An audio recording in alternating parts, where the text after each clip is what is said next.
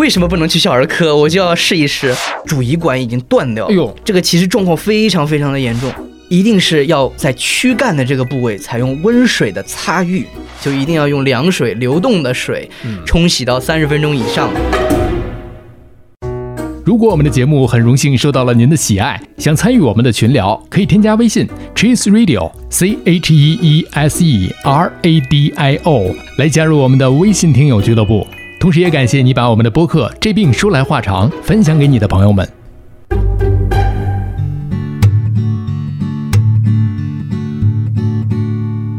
你头昏脑胀，不太灵光，走路有点儿踉踉跄跄。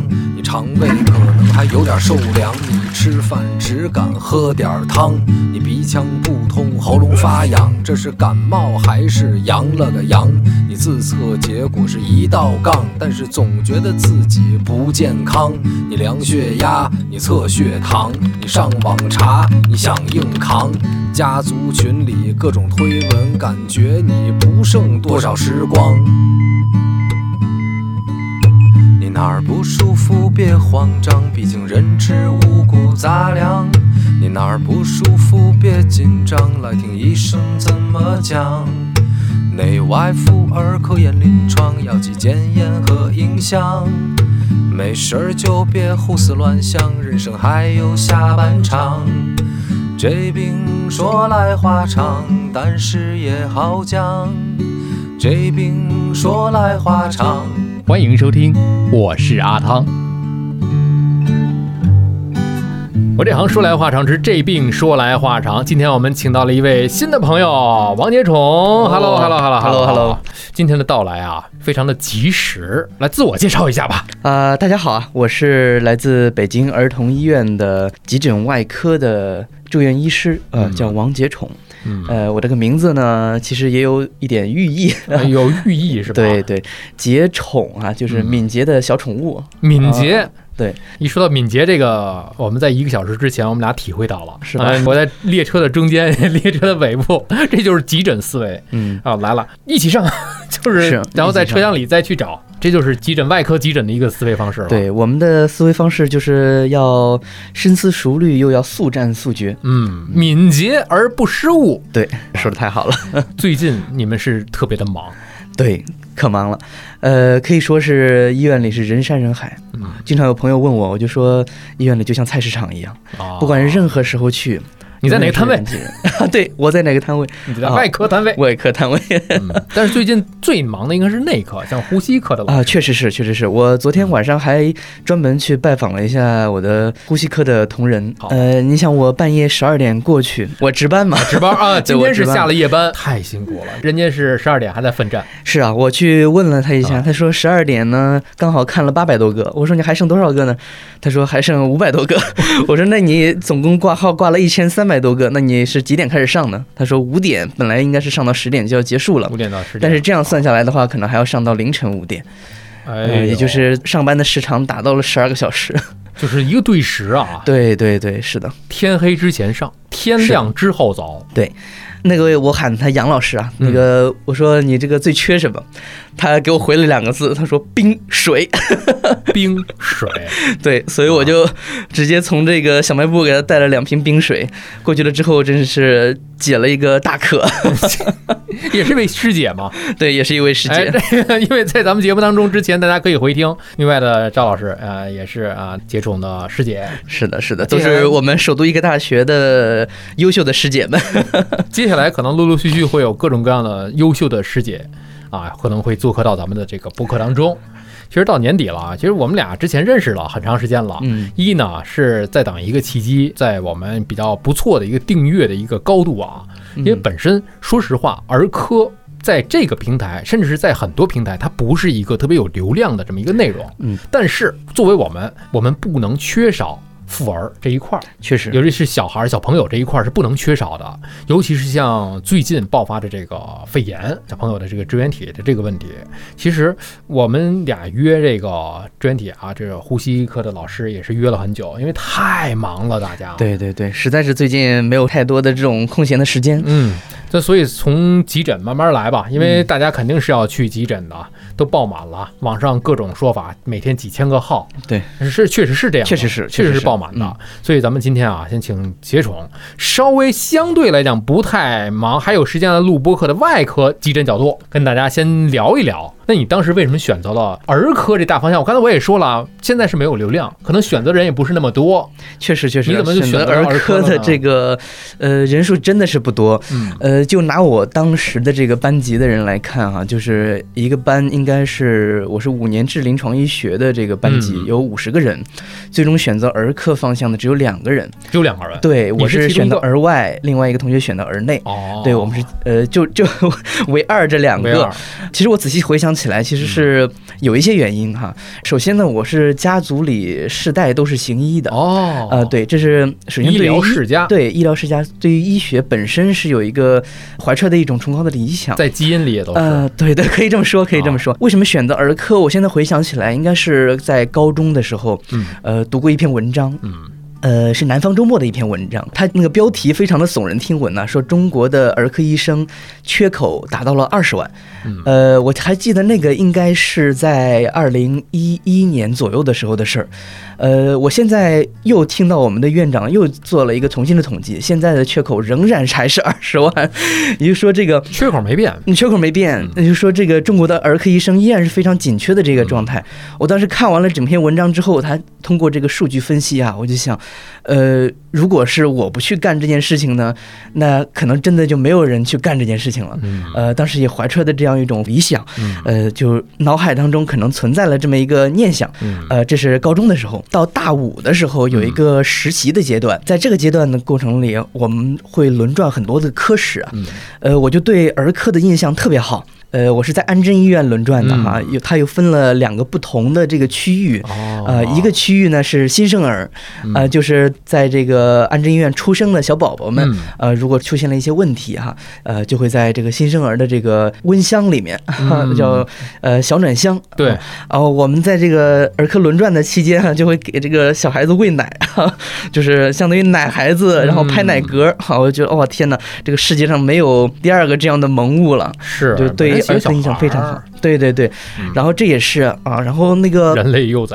对人类幼崽特别喜欢，呃，所以这也就更加坚定了我学儿科的这个念想。是。然后最后呢，是也是在这个本科升到硕士这样一个阶段，嗯。呃，它有一个保研的制度，嗯。然后这个制度呢会要求我们去答辩，呃，所以在这个答辩之前，我去请教了很多的呃学长学姐啊、嗯。师兄师姐，他们给我讲了各个专业的优劣。啊、那个时候其实讲这个金眼科、银外科，打死不去小儿科，呃，所以这个 这个说的特别特别的主打一个叛逆呃，对，啊。主打一个叛逆，我就当时就想，为什么不能去小儿科？我就要试一试，呃，然后就特地找了一个师兄，他是我们年级里面非常非常呃有名的这样一个师兄，他是我们学生会的主席，嚯，对，然后他也是儿外科专业的，嗯。我就向他请教了一下儿科到底是一个什么样的现状，他告诉我啊，确实是呃非常苦，非常累，医患矛盾呃非常多，嗯，呃，但是杰宠，呃，你不要怕，你来了之后呢，啊，师兄我来带你，啊啊，由我来带着你，呃，你不要怕，我们都一步一步的前行。然后这个师兄呢，也是怀揣着非常大的理想抱负的，其实想要改变儿科的这个现状呢。他说我缺一个左膀右臂啊，你一定要来接受。嗯 然后通过师兄这样一番这个慷慨陈词啊，呃，我也就把这个一番慷慨陈词带到了我这个保研的这个答辩会上。啊啊，是的。然后这个老师问我，呃，你看其他的同学们都去了这个眼科、心内科，啊，是不是去了这些比较赚钱的科室？呃，你为什么要去儿科呢？我就说这个，呃，作为青年人呢、要有一点理想抱负嘛。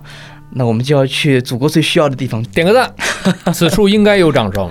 对，就是这样的一个契机，就是刚刚说的这几件事情，是，共同造就了我为什么选择儿科。哎呀，嗯因为啊，本身你看，在说来话长的这个系列当中啊，之前我们找到过一位儿科的医生，是上海的林医生。嗯呃，但是呢，后面呢，就是我们就有很长的一段时间啊，没有特别合适的儿科医生，以至于有一次杰虫正在听播客，啊、对对后来就联系到了我，我说太好了，因为这个缺口不光是在临床，在媒体、在平台也是个缺口。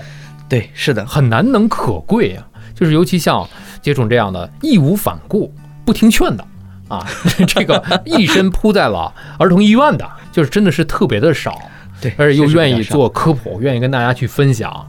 啊，不仅分享了自己，还给我推荐了好多优秀的师哥师姐。所以现在在儿童医院来讲，跟其他的这种你之前轮转的，像安贞、啊仲老师，我们之前的这个新外的仲老师，安贞医院的儿科啊，其他医院的三甲医院的儿科又不太一样，它是一个非常垂的这么一个地方。对儿童医院，北京的儿童医院，包括我知道的天津儿童医院，就是包括儿研所，是吧？你都是首先从外面马路上走。你是找不到停车位的，对。你是过不去这个 这个马路的，呃，里面是人满为患的，是的，是吧？但是所以他的这个专业垂类非常的垂，跟其他的医院的儿科差别就是它的特点在哪儿？更加的细分嘛。呃，确实是这样，确实是这样。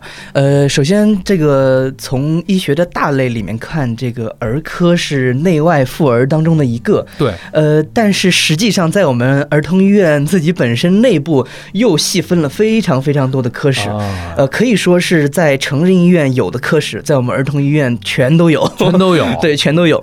呃，你你像这个，比如说你说成人啊，嗯有一个泌尿科，嗯那在儿童也同样的会有一个儿童的泌尿科。啊，对，像我我们自己从事的这个叫急诊大的专业哈，嗯我们叫儿科急诊。其实儿科急诊也是要细分到很多很多细分的专业。嗯呃，比如说这个我们大的来说哈，就是儿科急诊可以分为内科、外科两大部分。嗯然后内科的这个急诊呢，又可以分为内科的流水，就是可以说是就是接诊比较多的这样一个流水线啊，嗯内科流水。然后还有一个内科的抢救室，用来抢救一些比较危重的患儿。呃，再有这个内科的留观室，有一些这个患者可能会有一些病情的变化，嗯我们要把它放在留观室。然后还有这个 EICU，就是 Emergency ICU 啊，就急诊 ICU，这是内科的部分。然后外科部分呢，还有一些的细分啊，比如说这个呃急诊的这个大外科急诊。嗯啊，就是看一些外科的急腹症啊，啊，外科的这个头磕伤、颅脑损伤啊，嗯然后还有一些比较专业一些的啊，像这个骨科的急诊，嗯它是专门看这个四肢的损伤啊、脊柱的损伤哦，还有这个我们最近刚刚分出来的叫外伤急诊。外伤 对啊，这个可能大家非常好奇啊，为什么外伤专门拿出来一个急诊？对呀是因为确实这个小孩子啊非常的好动活泼，啊，经常性的出现这个意外伤害啊，所以说这个外科就嗯专门拿出来一个大夫啊，作为这个外伤急诊的大夫。咱们播客的这些科室，儿童版全都有，嗯，对，全都有，全都有。甚至只多不少。是的，是的，所以大概来说的话，就是呃，急诊就可以分为内科、外科这两部分啊、当然，同时我们在这个急诊大厅里面也有一些其他的呃细分专科的大夫也在同时出诊，比如说这个耳鼻喉的啊、啊有一些这个义眼务的啊、科的啊眼科的，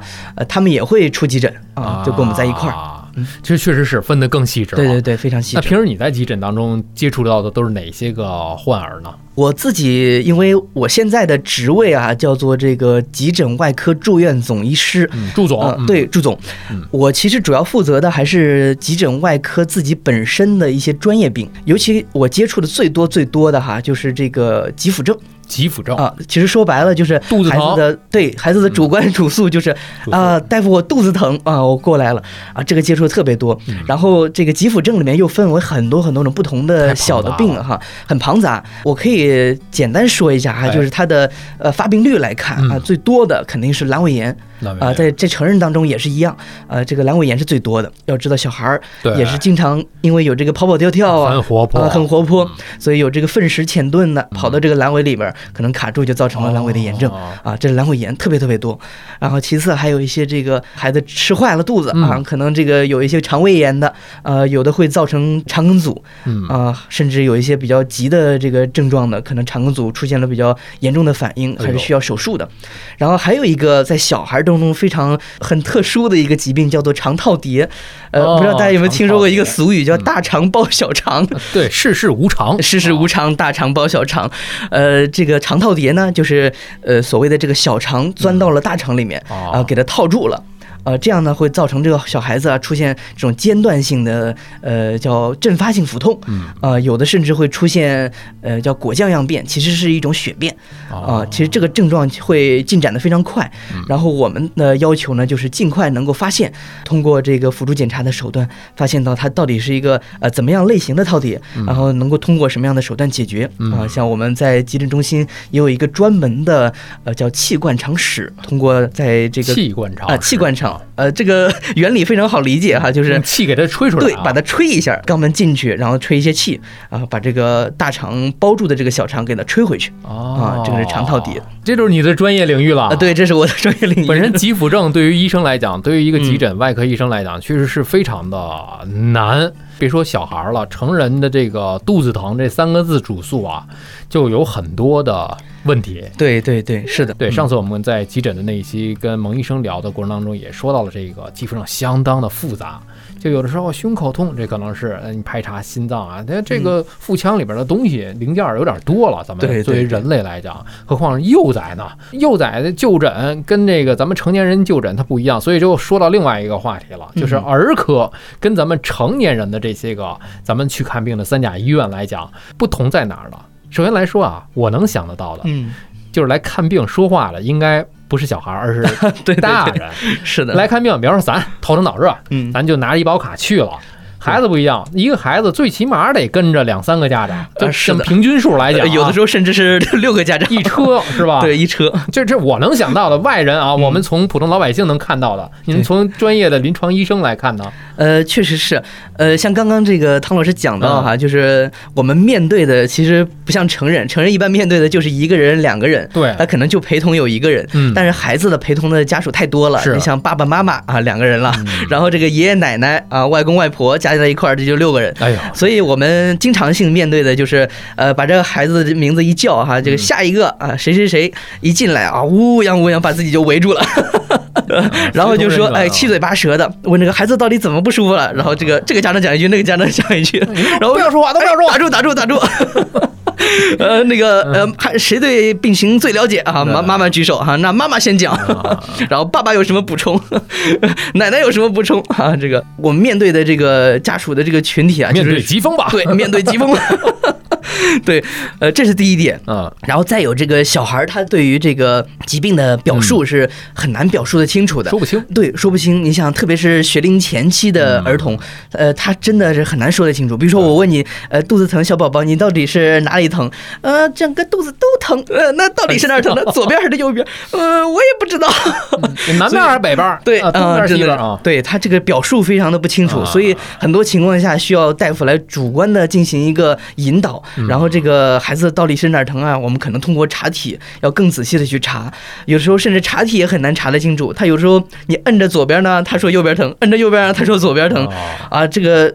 就是跟我们的判断又很不一致了，嗯那这是没办法，就只能通过一些辅助检查，嗯啊、有些客观的检查的指标嗯来判断。最后呢，要说一点非常重要的一点，之前那个呃，我听到有一期这个前面的一些播客嗯也提到了，嗯就是儿童他不是一个缩小版的成人，哎呦，听着真的是仔细啊，是是是，呃，他的这个病种跟成年人也是很不一样的决。然不是缩小版。对，绝对不是。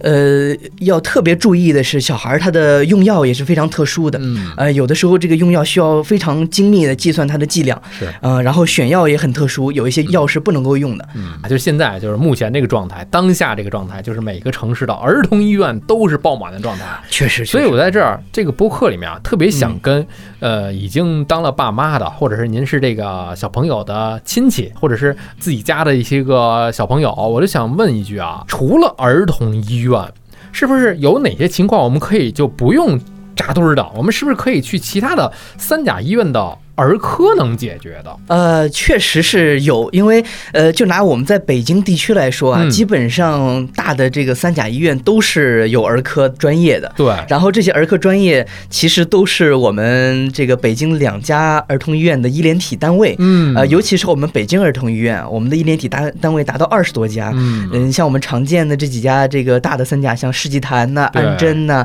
然后这个复兴医院，他们的儿啊科都跟我们进行了非常紧密的合作。都是你周边边的这几个，呃，对，然后后我们现在啊。特别讲究这个叫同质化同质化啊，，对，就是一个疾病啊，比如说这个咳嗽嗯啊，你过来了之后要通过哪些检查，然后这个检查这个指标你要怎么看，嗯治疗方面呢要开哪些药，我们这个都是均质的。嗯，呃，然后我们也会定期的去派一些大夫过去啊，帮忙指导一下。哦啊，所以说我我说，如果是你一些普通的小感冒啊、咳嗽啊、发热呀，像还比如说这个腹泻呀，嗯尤其是最近这个呃轮状病毒啊啊、这个诺如病毒啊这种。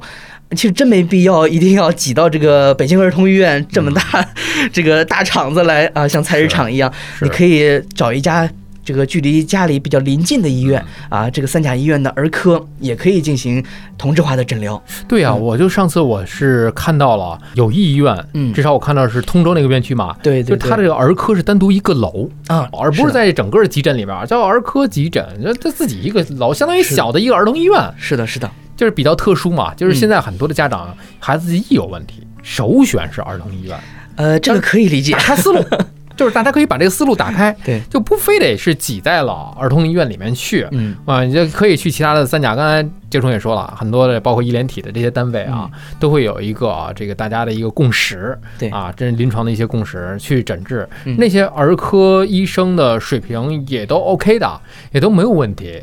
大家呃可以错峰，甚至是错开这些个高峰点位，嗯去选择一个就近的。呃你能找到医院，首先你就能找着一个安全的一个地方了。是的，对吧？？你去到医院里肯定是比您在家去安全。您在儿童医院外面等着，我就看社交媒体上有的家长拿了号之后等四五个小时是常见的，啊，很常见。呃而且前天在冷了，是啊，，是啊，外边风一刮，尤其像北方地区一嗯刮大风是吧？你给孩子，哎呦，真的是，所以这里面给大家打开思路的一个方式啊，对，嗯，可以选择其他的一些医院嗯，，但是这个目前有一些这个转诊制度，其实也做得非常好。转诊制度，呃，因为我在这个临床当中经常接诊到的病人，嗯。有好多家长他是在当地医院做了检查，然后这个检查已经非常完备了，嗯。这个时候我们再过来进行诊断和鉴别诊断就非常容易，嗯，呃，就不会去浪费你刚刚说的这个五六个小时从头嗯再来，呃，这个我觉得是件好事儿。是，呃，再者说呢，就比如说你这个疾病如果真的非常非常的困难啊，诊治起来非常困难，你到时候再选择我们医院再重新再过来啊、再查一通，当然也没有问题。嗯，呃，当地的这个医院也会给你，呃，这个大夫呢也会给你一些非常有用的一些建议。是，嗯，呃，还要再提过来，反过来说一点哈，就是我们作为这个三甲的这个大的儿童医学的中心啊，嗯还是比较提倡这个三级诊疗的。嗯，就是呃，我们希望最终能达到的一个状态是，呃，在我们北京儿童医院只去看这个疑难病、嗯罕见病，然后这个比较常见的这些常见病都能够在基层医疗机构进行处理。是是，包括一些个大的三甲医院的一些儿科，其实大家都可以，包括社区医院啊，能够解决掉的，他们其实是大家也是为了自己好，能够得到及时的一个救治嘛。是的，是的。对吧现在其实对于有一个比较呃严重的一个问题是，确实现在儿科医生太少了。太少了，对，然后开设儿科的这个医院也并不多，呃，尤其是像我这个儿外科这个专业，嗯那就更少了。哎可以说在北京真的是一只手数得过来。所以你这个真的是很多的媒体，包括我们现在做播客啊，应该有这份社会责任感。是的，是的是。吧？包括人家有的卫视可能拍摄一些个短片，闪闪的儿科医生，哦，对，那是深圳儿童医院的。哎，你看看做的科普非常的好，嗯能够让我们看清楚在儿童医院当中怎么去看诊的，是的。这也是你的日常。你看了吧那部纪录片？呃，我非常喜欢，对我，我跟他们的那个马院长还有过交流，他们说这个呃这个节目啊，其实就是马院长特别特别看重啊，就是嗯整个过程都是他全心全意的去安排的嗯啊。然后呃，我们可以看到这个诊治的这个过程当中，尤其是耳外科的这个诊室哈、嗯里面有很多的这个非常神奇的现象，有有一个我记得印象非常深刻的，有一个包皮 嵌顿的，嗯有个小宝宝哈，他这个可能自己玩儿这个小鸡鸡一拉下去没有弄回来啊，结果就卡住了，然后去找的这个深圳儿童医院的这个急诊外科的这个大夫，然后就呃帮他通过手法进行了复位，我们就可以想到，如果是他没有去找的这个大夫，可能这个小鸡鸡就保不住了哎。呦，那就是坏死了。对呀这大家可以回听之前的这个翁一鸣老师的这个啊男科的那期了。你看看，这就是成人也会面对大小孩也会面对的一个问题了。对，是的，是吧？这之后，你这你给我推荐了那个 B 站的那个 Q 一下人家吧，大啊大视野啊，真的是 特别棒啊！那人家那个真的科普，就在谈笑之间，就几个好朋友也是坐在一起嘛，一边看那个片子纪录片。是啊，啊，也是在一起，不管是吐槽也好，还是在科普也好，嗯，就是你特别好吸收。我就希望那那种轻松的那种氛围，非常愉悦的氛围。对，包括咱们现在做的这个播客也好，可能咱们这个干货更多了一点哈，嗯就是有的时候给大家提供一些个方向跟帮助啊。咱们没有弹幕啊，但是可以、啊也可以加 也上可以，对对对，看我们这个小红书视频的，你可以发弹幕啊，倒是也可以。所以说到了有一个问题，就小朋友的死亡率最高的并不是疾病，而是意外。就你刚才说的有一个意外伤害的那个，啊，对对对，呃，这个说法确实是是这样哈，这个说法，今年我们这个院长叫倪欣，他还嗯特别的在这个发布会上提出来了高度有了。呃，是的，他说这个意外伤害啊，在中国的这个零到十四岁的这个儿童群体当中，是死亡的 number one 的原因。嗯。啊，也是这个致伤致残的首要原因，嗯，呃尤其是比如说这个像坠落伤啊，小孩子从高处掉落哈，甚至还不是特别高的高处。哎，对呀、比如说这个就从床上掉下去，对。啊，或者从你怀里掉下去，嗯。啊，像坠落伤，还有这个，比如说这个道路交通上面的这个意外伤害啊，车祸啊，还有比如说这个夏天经常常见的这个溺水嗯，啊，然后呃，像大家有时候家里会有养这个宠物啊，像动物咬伤、哦啊，这个也很常见。有呃，对，然后还有啊，有一个非常惨痛的，就是像烧烫伤。烧烫呃，我自己也是烧烫伤的这个患者。哦，我自己还有一个疤哈、就是在脖子上，是我两岁的时候，呃，这个灶台上啊有一碗鸡汤被它扒下来，哎呦把我自己烫坏了。哎呦，这个像我自己也是意外伤害的受害者，呃，再比如说其他的，像这个非常常见的这个磕伤、嗯，切割伤，呃，小朋友碰到这个刀具啊，把自己切了啊，对然后摔了之后，这个把这个下巴呀、额头啊给磕坏了，是小啊割破口了。小朋友没有深浅的，他只是好动活泼，他没有这些个恐惧的概念，你知道吧？是的。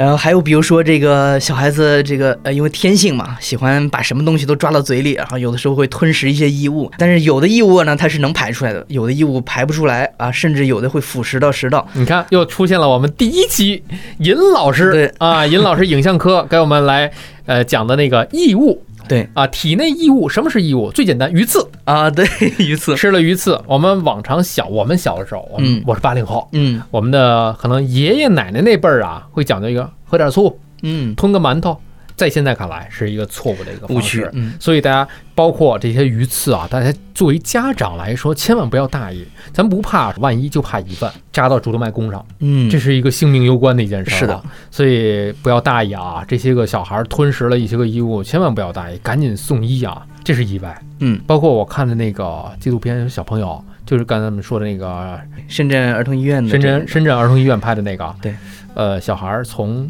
也不是很高，好像是床嘛，就是嗯跌下来之后，当时没有什么事儿，嗯，就好像还跟他爸爸能够交流，但慢慢自己坐在沙发上，你就感觉这孩子不对了，嗯。就是意识有点淡漠，有点像睡着的感觉。再送医院，真的是就就就快来不及了。有的时候他不是当时能给你一个反应，啊，对这一期我也是看了两三遍啊、嗯因为我我也想知道他这个细节到底是什么样的。然后他那个录像家里还有一个这个监控的探头可以看到。对对对对。啊，我就仔细看了一下孩子的当时的反应，嗯这个是给我们家长一个非常重大的一个警示啊。是呃，就是你跌倒之后啊，像那个孩子是摔到了一个后脑勺啊，嗯跌倒之后，当时没有任何的反应啊，孩子可能呃状态还可以，嗯，但是随着这个时间的流逝哈、过了大概一两个小时之后，发现这个孩子出现了这个活动的这个呃减少，然后这个淡漠的这样一种状态，然后这个时候家长再反过去再去看的时候，这个时候就有点晚，所以说我们要提醒到家长哈、就是跌倒之后没有反应，这个时候不要掉以轻心，嗯。啊、你要知道他可能摔的这个位置，你在表面看不出来。比如说像那个孩子，他是一个颅内的出血，啊，当时刚摔伤的时候，这个出血量可能非常非常的小，但是随着这个出血量慢慢的积聚，慢慢慢慢的增大，出现了这个脑部的这个挤压啊，出现了脑疝。脑疝。对啊、那个当时没有显现，但是随着这个量增加之后，症状就逐渐显现出来了。呃，所以说我们要提醒到家长，这个颅内出血不是没有任何的征兆的，它是有征兆的。对比如说这个大一点的孩子可能会出现这个自己会自诉啊，头晕，然后恶心恶心啊，有的时候甚至喷射状的呕吐啊。啊，这个对我们家长提示是比较明确，但是孩子比较小呢，不会表达对，不会表达，他就不会有那么强的这个呃口述的这种表嗯现。但是你去仔细观察，也是能观察得到的。像那个孩子就是哈、发现这个孩子的这个活动突然之间变少了，白天的时候还活蹦乱跳，蔫儿了，对啊，怎么突然之间就蔫儿了？啊，那你这时候要警示一下啊，嗯是不是有问题？这个时候其实是应该要尽快带到我们的啊急诊外科去进行一个检查啊，甚至是处置的。对你刚才说这个家长怎么知道颅内出血？其实他们可能不太懂这些东西啊，嗯他们他就是会觉得不对劲儿了。不对劲儿，所以这里面有没有一些除了你刚才讲的那些个情况之外，还有没有能够提醒作为家长来讲最容易忽视的一些个情况？刚才是磕着了、摔着了，嗯，这是一种容易忽视的这么一个情况了。其他的还有没有要注意的？其实我自己接触的比较多的是这个腹部的一些这个疾病哈还。是肌腹症的啊？呃，急腹症的嗯，呃，尤其是像这个车祸之后啊，我们不知道为什么最近这个车祸非常的多哈、有这，比如说这个呃，前两天刚刚接诊的一个小孩儿哈，他是在电瓶车的后座上，嗯呃，然后这个骑的这个过程当中哈、没有注意啊，他发现前面有一辆车啊，然后拐了个弯儿，自己就飞出去了。啊，飞出去之后，当时可能家长也没有在身边哈，然后他这个飞到了一个栏杆上，然后刚好卡住了肚子。哎呦，呃这个孩子他当时没有任何的反应啊，就觉得呃没事儿，然后就回家了，也没有去找这个大夫哈、没有没有去当时就就就诊。然后过了大概一到两天了之后才过来，呃，找到我的时候，我发现他肚子上有一块淤青，我就问了一下当时这个受伤的状况，呃，后来觉得这个状况不太对，因为当时有一点这个呃恶心呕吐的这种表现，呃我想着可能是摔到了某一个脏器，嗯但是我不能够确定，因为在我们这个日常的接诊当中比较常见的还是这个。就是脾和肝的损伤对，啊、但是那个孩子呢，他不太像，我觉得有没有可能、啊、一到两天了已经啊、对，有没有可能是其他脏器？我就想啊，十二指肠和胰腺刚好是在这个受伤的这个位置的底下，嗯所以我给他做了一个呃全面的检查啊，嗯这个超声啊啊，还有这个叫做生化的这个嗯脂肪的这个脂肪酶的检查嗯和淀粉酶的检查，发现确实是有胰脏的这个损伤。哦，哦，所以我们就给他收入院了。收入院之后，又去完善了呃其他的这个呃检查，就是像我们的这个核磁啊，还有这个我们叫专业术语叫 MRCP。嗯，检查之后发现，哦，原来主胰管已经断掉了。哎呦，这个其实状况非常非常的严重。我们检查完了之后才发现，哦，原来这个主胰管里已经开始漏胰液了。哎呦，这个胰液已经开始腐蚀到周围的这个器官了，所以说这个病人如果他是能早期的来到我们医院进行早期的诊治的话，其实会更好。当时他没有这么大的反应，对，一个延迟的反应。觉得自己好像没有什么事儿了，貌似就是自己呃没没有任何的大碍了，嗯，应该是及时送到你们那儿去。这是一个从意外车祸上来是的拿到的一个案例啊。呃，另外还有一些个误区啊，就是所谓的咱们家里有老人啊，或者是一些土方啊，一些个偏方啊，经验，嗯，咱们管它叫，不是说人家一定没有用啊，有的是真的是也有用，是吧？咱们先不否定人家的所有，就说这些所谓的经验吧。比如说烫伤之后，我知道的抹牙膏，嗯有老人说过，物理降温，拿酒精给孩子皮肤上就擦了，开始啊，嗯包括肢体出血了，用这个止血带绷起来，啊，是吧？这个这个整个坏死啊，这就这些个情况，杰宠先来说一说。对不对？还有包括类似其他的一些情况，哦，这个刚刚说的这个烫伤之后抹牙膏、牙膏 酒精物理降温，嗯然后肢体出血用止血带，这感觉是家长啊可能稍微懂一点点，但是不完全懂。我可以理解到哈，就是烫伤之后抹牙膏，这个家长可能想的是表面涂一个保护层。嗯呃，然后再有呢，就是给它降降温啊嗯，，但是这个肯定是错误的。肯定是错误的。我们烫伤之后讲究的这个标准的做法，应该是呃立即去进行这个凉水的这个冲洗。哦啊、为了给它进行一个降温，嗯然后让它尽量能够减少这个热量上深层组织的这个扩散。嗯，呃，我们这个牙膏如果涂上去的话，这个肯定是起不到这个降温的效果的。嗯然后再有哈、它一定会阻碍到我们将来的对于这个呃表面的这个皮肤的处理哦，啊。你想这个牙膏涂在这个表面上，我将来怎么去进行消毒？先清理对吧它的，我得先把牙膏清理掉，我才能够清理到皮肤。然后有一些这个牙膏呢，还不是完全干净的这样一种状态。嗯呃，我们还是比较要求这个能够在烫伤之后的这个皮肤表面是非常洁净的。嗯，呃，你想牙膏如果涂上去有细菌的话，会造成这个细菌的滋生。对对对，本来皮肤是一个非常好的屏障，它烫伤之后呢，皮肤表面这个屏障没有了，嗯呃，你在细菌再覆盖到上面，这加重了它的感染的几率。是所以这个第一点就是烫伤之后抹牙膏错了，绝对错误。OK，然后我还其实还见到过烫伤之后抹别的哈，就是像刚刚这个汤老师也说到，呃，有些偏方哦就是有一个呃小孩过来，我一看表面黑乎乎的，我说这是啥呀？他说家长这个叫呃山羊胡子膏。山羊胡子啊、对他把那个山羊胡子呀，就是啊把它烧成了这个灰，然后拿香油呃给它和起来，啊和完了之后再给它涂上。这是什么偏方？呃，确实是他们老家的一种偏方，说是能够治疗这个烫伤。这个原理咱也不懂啊，是，但是这个一定是会跟前面的牙膏一样，影响了他将来的这个治疗和都到恢复的你这儿来了，那肯定这个案例是没用的。对，是的，呃，然后刚刚讲第二个哈，酒精物理降温这一点哈，呃，也可以理解啊，就是挥发的快，挥发的快嘛。你讲这个酒精啊，涂到身上啊，那一定是非常非常快就拔凉拔凉的拔凉拔凉的。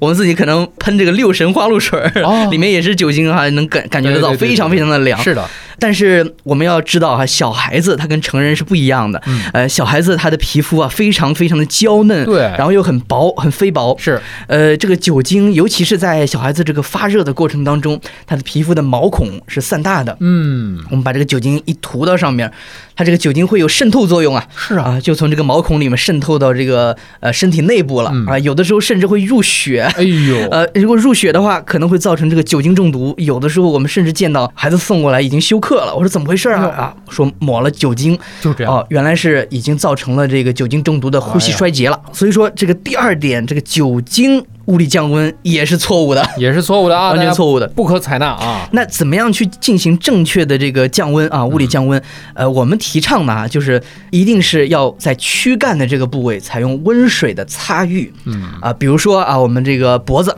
啊，比如说腋窝，嗯啊都高温地区高温地区啊，这个地方去采取这个温水的擦浴，还不能用凉水哦，啊，然后还要进行一定的保暖，嗯还不能说这个擦完了之后晾着啊，嗯也要进行保暖，让它自然的进行这样一个降温。是，啊，这个降温的速度是比较缓慢的，嗯啊，这样是比较安全。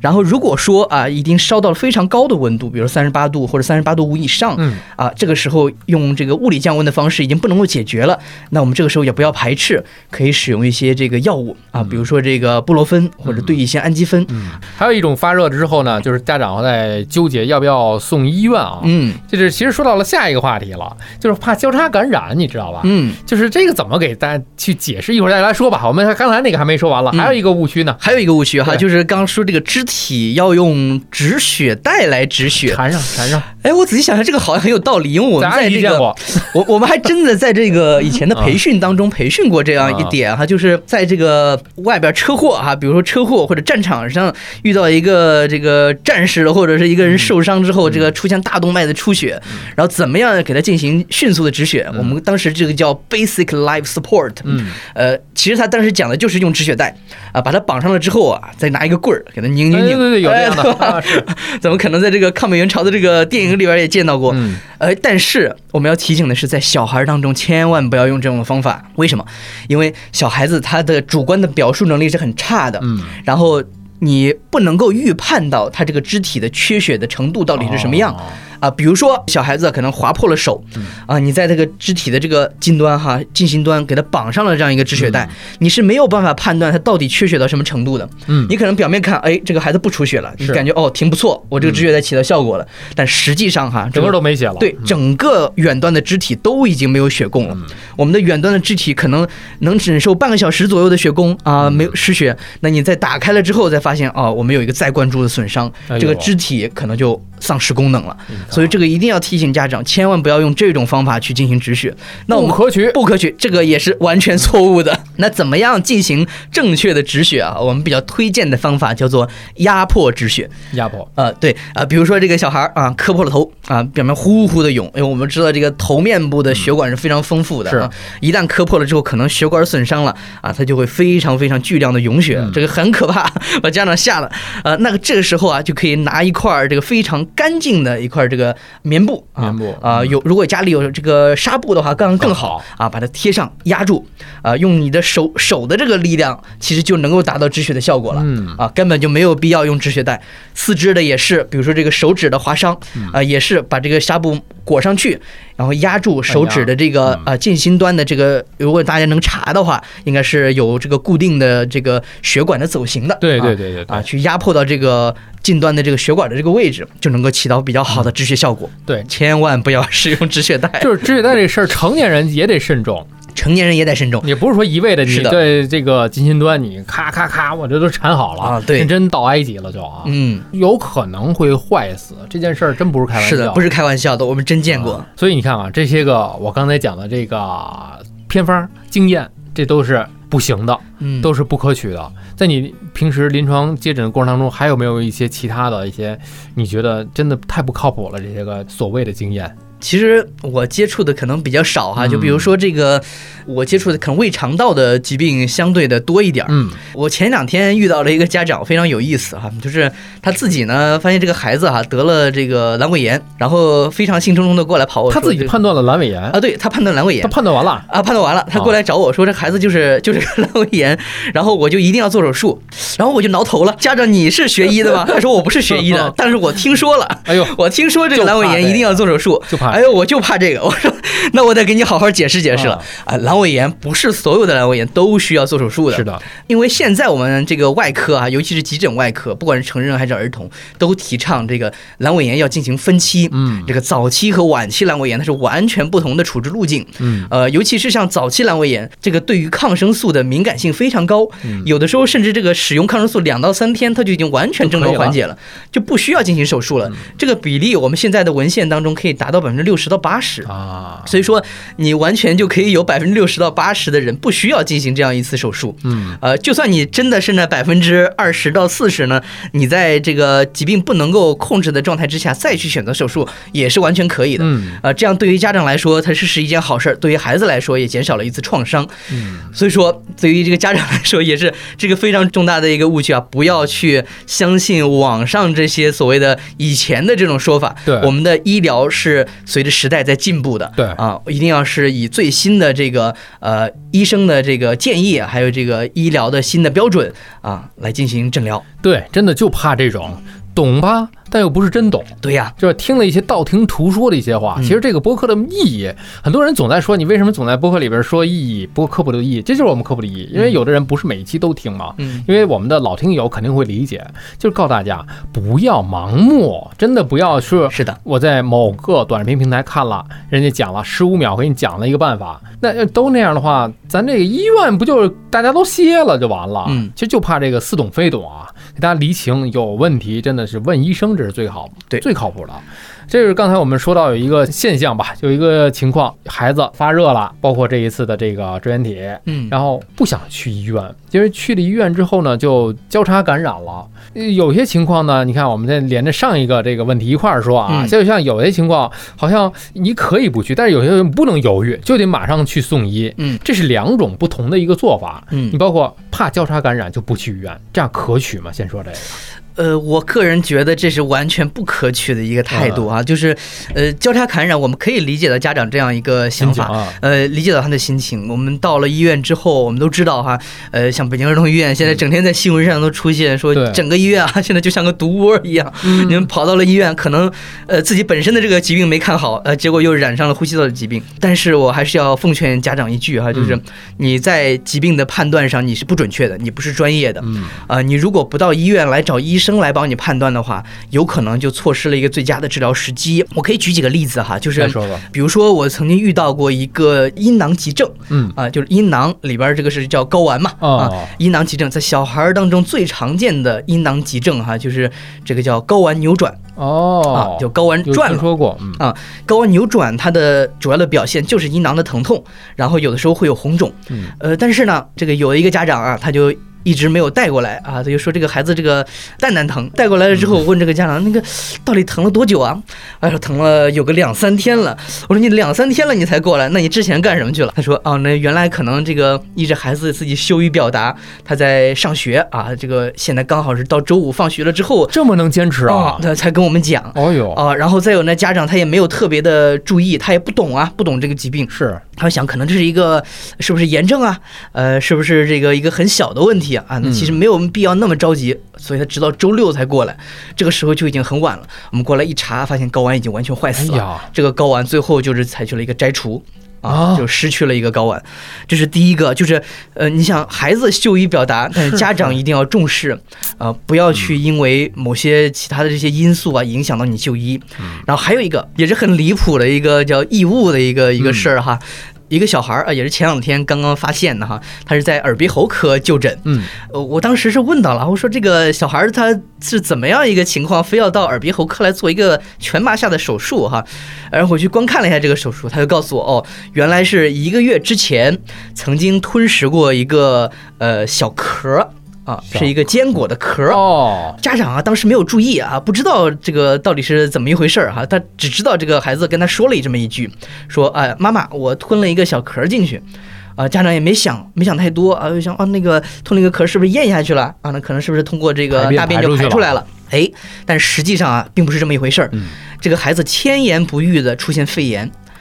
哦，家人肺炎对家人很奇怪，哎这个 肺炎应该跟这个衣物也不挨着吧？所以他就去找这个呼吸科大夫去治肺炎。嗯，啊，治了这大半个月，怎么治都治不好，甚至还出现了肺不张，去灌洗哎直到去灌洗的这个环节，找到这个呼吸介入科的大夫，给他进行这个叫先知镜治疗，啊，直视之下，这个摄像头一看，哎，这怎么有个东有个西东西，在这个支气管里，竟然有个东西在这儿啊！一看，哦，想的，再问病史啊，一问，原来是一个月之前曾经吞食过啊这么一个小壳。哦，才知道哦，原来是这个壳儿导致的里边这个产液排排不出来，啊才会有千言不愈的肺炎。哎所以才转介到我们医院，然后进行了这样一个在这个呃耳鼻喉科的这样一个操作之下，把这个壳儿取出来，再进行灌洗，才把这个疾病最终治好了。我的天，这壳到哪儿了？支气管，，对，到支气管，细细的支气管。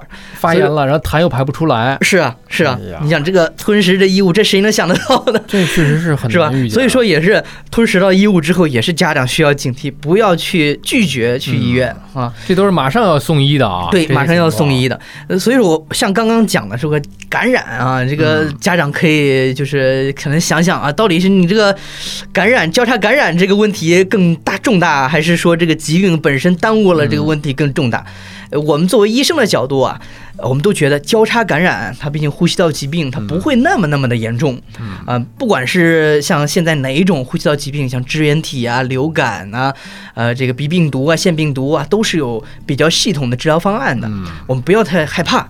但是如果说你因为这个呃自己的主观的因素，错失了这个最佳的治疗时机哈啊、这个对于孩子是一个非常重大的影响和损失。对，而且孩子已经是状态也不是特别好了，嗯有点高热，你其实带好了防护的这些措施啊，我觉得就你就去送医啊。就是回到我们刚才那个话题，你去不了儿童医院，你去一个假如说社区医院，对呀、你也得你就该送医还是得就医去。是的，我们也可以在这个送医的同时做好防护嘛。比对如说这个孩子，哎，你戴普通口罩你觉得不行了，你戴个 N 9 5 啊，是是，对我个人感觉 N 9 5的效果还是比较好的。嗯。我自己在新冠疫情期间一直戴着 N 9 5然后成为我们科室最后一个倒下的人。哎，我是我们频道最后一个，呃 对吧？真的，这就是每一次的防护啊，大家做好了，对。该看病还是得看病。是的是的在家救护嗯。半天，你说我是没有交叉感染了，嗯没有这个风险了，但您在家治不好病啊，是啊，是啊，对吧？嗯你还得交给大夫呀。嗯，对。所以，这是一个问题，还有没有就是在我们在我们说的这个家庭急救的环节当中，比方说孩子遇到了哪些危险情况，有没有一些建议给家长的一些能够在送医院之前，嗯。在救救护车之前，能够家长能做的一些事情？呃其实还挺多的，我觉得还是比较提倡这个作为宝爸宝妈们嗯。能够呃在平时多学一些院外管理，院外 对院外管理急救知识，呃，一一是是确实对孩子好，嗯能够提前进行一些这个呃非常及时的这个治疗。对呃，第二是能给我们临床大夫减少很多麻烦，比如说像刚刚提到的这个呃院前如果是烧烫伤的冲洗，嗯这个很多家长都不知道，就是送过来了之后我们问你冲了没有？嗯啊，冲冲洗是用什么冲？冲哪？对，用什么哦？冲？你是用用啥呀？用多少度的水冲？我不知道啊。啊，你你冲到哪个部位啊？你冲多长时间的？我都不知道。嗯哎，呃，但其实呢，这个网上都能查得到很多，对它是非常有效果的。呃，我现在给你大家再重述一遍哈，就是嗯如果是真遇到烧烫伤了，就一定要用凉水、流动的水嗯冲洗到三十分钟以上，在这个所有的你。这个热水覆盖到的这个区域嗯都要进行冲洗啊、这个三十分钟冲满了，你再送过来。这个对于孩子来说，他很有可能就从一个三度烧伤变成了二度烧伤，嗯甚至从一个深二度变成一个浅二度。要知道，深二度变成浅二度，它是不留疤的。啊，这个是烧烫伤。那还有比如说这个小孩子啊，可能经常吞东西哈，比如说这个很常见的小孩吞了一个。果冻，那你如果说吞了一个果冻，然后你过了大概半个小时你才送过来，那个气管可能已经堵住了，嗯。啊，那可能可能就憋死了。但是实际上哈，每个家长都应该学叫海姆立克急救法。对，这个大家网上也都可以学得到啊。像小孩子比较小一点的，一个通过拍背，嗯。然后去按压他的腹部啊；大一点的呢，可能通过这个腹部的拳头这样一个挤压，通过这个海姆立克急救法，可以非常非常迅速的解决掉当时的这样一个非常紧张的问题，嗯。呃，解决掉气道的梗阻，因为气道梗阻是非常快就要命的啊。对，比如说还有其他的，像这个小孩子也是经常见到的，叫高热惊厥高。热惊厥，呃，你像小孩子烧到三十九度、四十度啊，小孩子可能就抽了。嗯对，哎，抽搐，这个家长看了很紧张，也不知道怎么办，非常慌乱。大家也一定要学到这个知识啊，就不要慌乱，要给孩子一个非常非常安全的一个环境，把它放到这个环境之内，让它自然抽动，并且因为它抽动的过程呢，可能会伴发呕吐，要保证它的气道畅通不要，呛着，不要呛着啊，不要因为呕吐的这个物体导致了气道的呛咳，嗯，把他的头歪到一边啊、如果他是发生了身体上的抽动的话，也不要这个时候去掰动他，影响他。制止他，对，不要制止让他他，安全的情况之下，在他周围非常非常安全的这个场地之下，给他一个很安全的环境，让他自然抽动。他过一段时间缓解了，你这个时候再把孩子带到医院啊进行诊治。呃，这是这个高热惊厥啊是，还有刚刚在讲到的这个外伤啊哈，止血一定是按压，送到医院之前哈，嗯这个止血也是很重要的。你不是说这个孩子出了血你不管他，嗯让他呼呼冒血，这肯定也不行。像刚刚讲的压迫止血对，啊，保证这个孩子的这个出血的部位要给他压住了，嗯让他尽量减少出血。如果家长能够掌握一些这个包扎知识，当然更好。嗯像我们当年学的这个呃基础的这个生命支持的时候。四肢的可能通过这个三角巾啊、止血带啊，头面部的啊，会有一个呃非常有效的一个头部的包扎的方法、嗯啊，这个大家都可以学，网上都可以搜得到的。而且我希望啊，咱们这个有时间的话啊，就是杰虫，你给我们这些个已经或者是将要当宝爸或者宝妈的这些个听友啊，咱们搞一搞线下的培训，哦，可以可以，这个特别好。你看，我们本来是计划搞一搞这个成年人的心肺复苏啊，首先怎么判断啊，包括你儿童家里，如果你即将或者是已经是宝爸宝妈，你自己能不能去给孩子一些个基础的一些个院前的一些个判断，判断很关键。就像我看那个咱们纪录片，有的是说，哎，人一晕倒了，立马上去就按，你这有的时候你就不用按，是吧？嗯意识人家有，对对吧？心跳人、脉搏人家也有，就是你不是呼吸也有，你不是说所有的，你你你低血糖了你也哐哐认，中暑对，了我们经常讲的一句话就是，你还没判断清楚，你上去就摁，给人摁没了。就就真有可能是摁没 了。所以判断这件事儿啊，就是科普的意义就在这儿了。嗯，我们先学会如何去判断，这自己的家庭当中啊，有的避免不了，真的避免不了，很灵活呀。嗯但是有一些家长不太好沟通，嗯通情达理的都好办，嗯，但是总会有一些个不太通情达理的家长，尤其像你这科室，你尤其像这个外科，我嗯拍个 CT 呀、哦对，做个核磁共振呢。嗯，是？吧？我们还得解释。家长问了，你这个我们拍了，对不对？孩子脑子是不是会受一定的 影响？这个问题可太多了，抛给尹老师，Q 一下尹老师。哎你常见这种问题？呃很常见，很常见。呃，比如说这个呃所谓这个 CT 检查，在我们常正常的认知范围之内，都是属于一个辐射量比较高的哈。嗯呃，可能我们上一期讲的这个也是说这个呃一个 CT 它有多少多少毫西弗的辐射，嗯，呃，但实际上我们之前的这个文献里的这个计算都很很准确哈，就是嗯呃一次 CT 它到底相当于多少的辐射啊？我们说认为就跟这个坐个飞机一个来回差不多。嗯。啊，你说如果是一个商务人士，他经常坐飞机的，那你就相当于经常在做 CT。对所以并不需要特别的担心啊，你也不是说这个孩子一年到头天天做 CT 的，对对啊，你只是偶尔做这么一下，但是 CT 对于我们疾病的诊治是非常重要的。嗯。啊，尤其是这个像我们常见的刚刚说到的颅脑损伤，如果你去不去做 CT，我通过其他的任何透视眼，对我透视吗？我我怎么看到你颅内有出血？我必须要做 CT，并且这个 CT 还不是做一次，嗯要通过一个对比，可能要做了两次或者三次。呃，像刚刚说的这个核磁也是，啊，有的家长一听核磁共振这个东西。不叫盒子了。这个这个这 个带一个核，是不是它有 有点辐射呀？啊，现在我们把这个核不是那个盒子取消了。盒啊，真不是那个核。对，这个核其实指的是质子啊，就是质子氢里面的这个质子。对，所以我们现在特意把这个盒子给去掉了。怕人误啊。呃，怕他们误会，所以就现在叫做磁共振。嗯呃，其实磁共振是非常安全的一个检查方法。呃，但是我们跟家长的时候也是要解释啊，就是磁共振虽然它这个机器跟这个 CT 很像啊，但是你要知道它是没有任何的辐射的。对，啊，它是通过这样一个磁的通量哈、嗯在我们这个过程当中，一个水的成像，给我们进行一个脑部的成像啊，身体上的成像，尤其是对于这个身体的软组织，显影效果非常好。嗯。嗯，所以要做的检查，你不要拒绝。大夫给你开检查，不是在给你进行过度检查，它一定是临床需要，特别是在诊断治疗之上是有很强的指导作用的。嗯，真的，嗯大家这个方面啊，就是每一个细节啊，如果是您都听到的话，其实每一个细节对应一期节目。呃，就为什么把儿科放在后面讲了？是因为前面大人篇基本上我们都讲到了一些个知识点。嗯，就是一上来，我们先给大家厘清。你比方说做检查嘛，你得先要接触这些 CT 呀、什么这个磁共振呐、嗯是吧？就是尹老师一上来就给大家厘清了隔皮断瓤究竟哪个拍哪个的，大家可以回听我们的一到五期他和大雁讲的这个。嗯然后最后我想问杰宠啊，就是在你平时的日常工作当中，有没有一些个案例故事，就值得我们的这个患儿家长去借鉴的，或者说是学习的？正面反面我觉得无所谓。嗯有没有比较典型的这些个故事？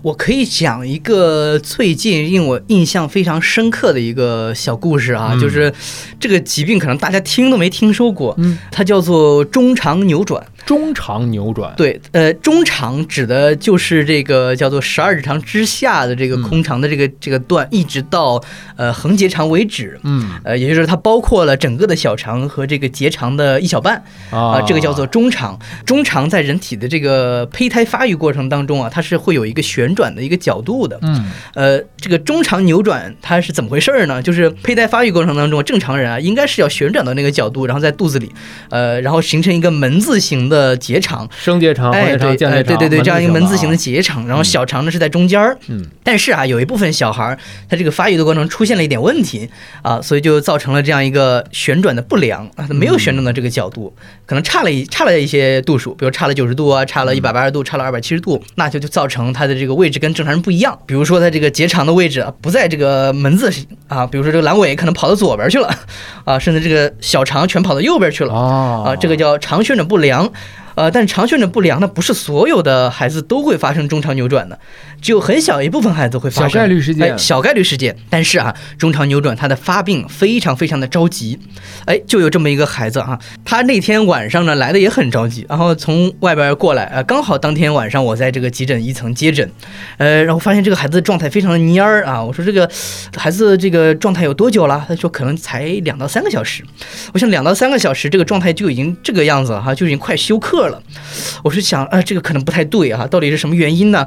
啊，我就在床旁给他进行了一个腹腔穿刺，然后立马又给他约了一个腹部的超声，哎，刚好两个全部都提示，呃，一是腹腔穿刺穿出了这个，呃，我们管它叫乳糜液啊，乳就糜液啊其实乳糜液的原因就是这个淋巴管回流的障碍，说明它里面肯定是这个呃肠系膜上出现了问题。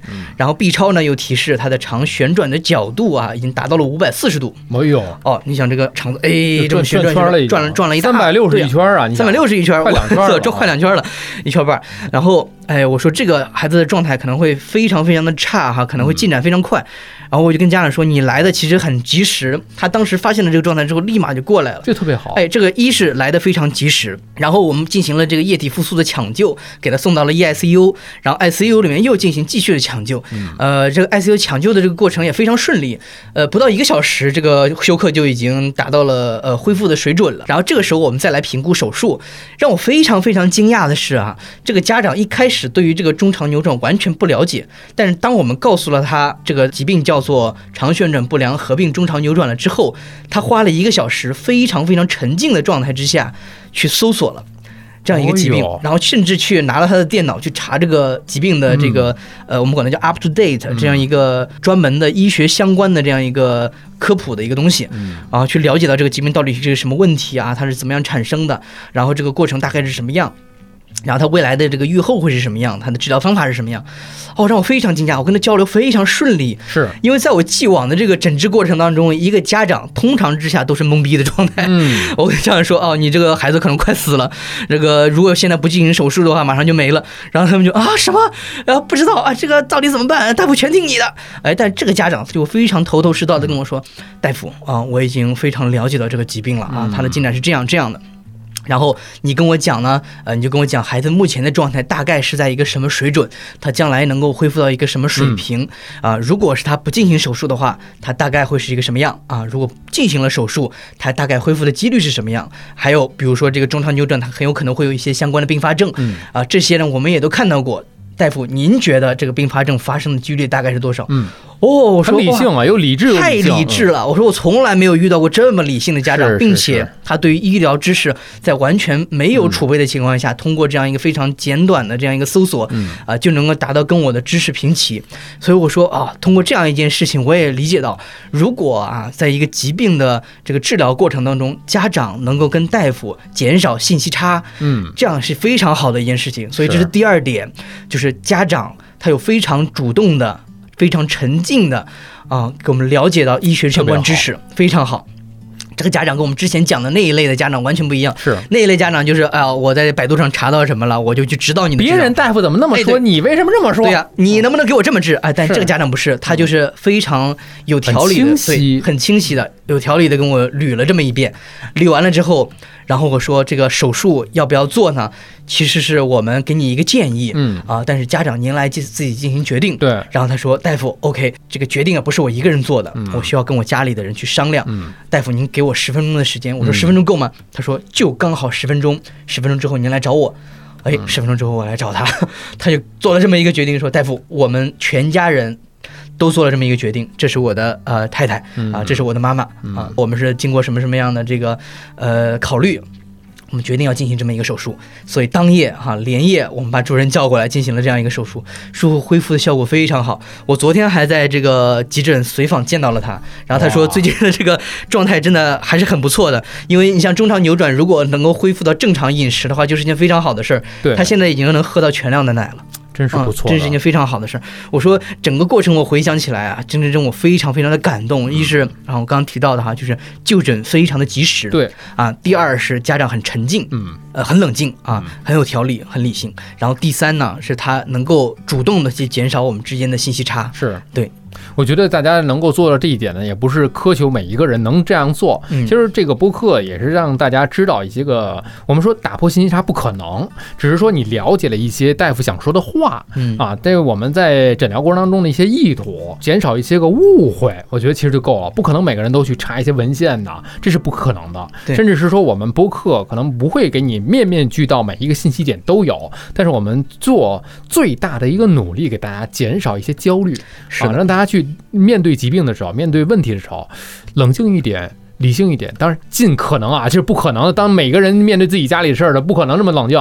就是你可能尽可能的多知道一点的时候，你会跟大夫有的商量，是就是这么个目的，有的商量，有的聊，嗯，对吧？你有决策可以做，这就够了。